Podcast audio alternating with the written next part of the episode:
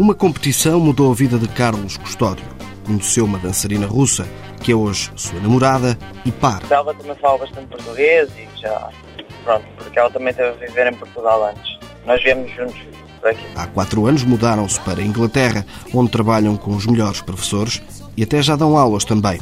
Mas antes, ainda em Portugal, já se dizia profissional. Não foi assim uma coisa muito normal, não é? Porque a dança em Portugal, portanto, não é assim uma coisa. Agora com, com os programas e isso está-se a tornar melhor. As pessoas estão mais habituadas à dança e as pessoas começam a gostar, mas antes não, não havia assim muito, muitas pessoas a verem.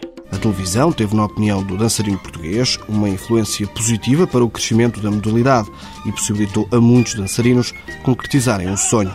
Mas só possível com a internacionalização, mesmo que isso, em ter idade, tenha custado alguns sustos. Nós ficámos completamente sem dinheiro nenhum e sem telemóveis nenhum e sem nada. Numa noite ali no aeroporto e estava um, um gelo que não se podia lá fora. O nosso voo era no outro dia, só que nós eh, pronto, não tínhamos dinheiro para ficar em nenhum hotel e dormir ali e pensámos dormir a noite no aeroporto. Aeroporto era um aeroporto pequeno, um aeroporto fechava à noite. Íamos para ficar ali 5 horas a andar de um lado para o outro, nem sei o que é que nos ia acontecer. Só que depois veio um homenzinho do, ali do aeroporto e nós uh, ficámos a dormir no carro dele.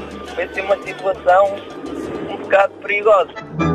Este precalço não fez diminuir a vontade de Carlos em conhecer mais países, ainda que em quase todos eles, desde a Ásia à América Latina, lamente. Quando nós eh, viajamos a competir, nós nunca temos muito tempo para, para ver as coisas. Só vimos mais ou menos o aeroporto e o hotel onde vamos ficar.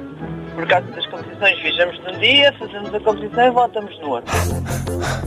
Aos 24 anos, Carlos Custódio é profissional da modalidade.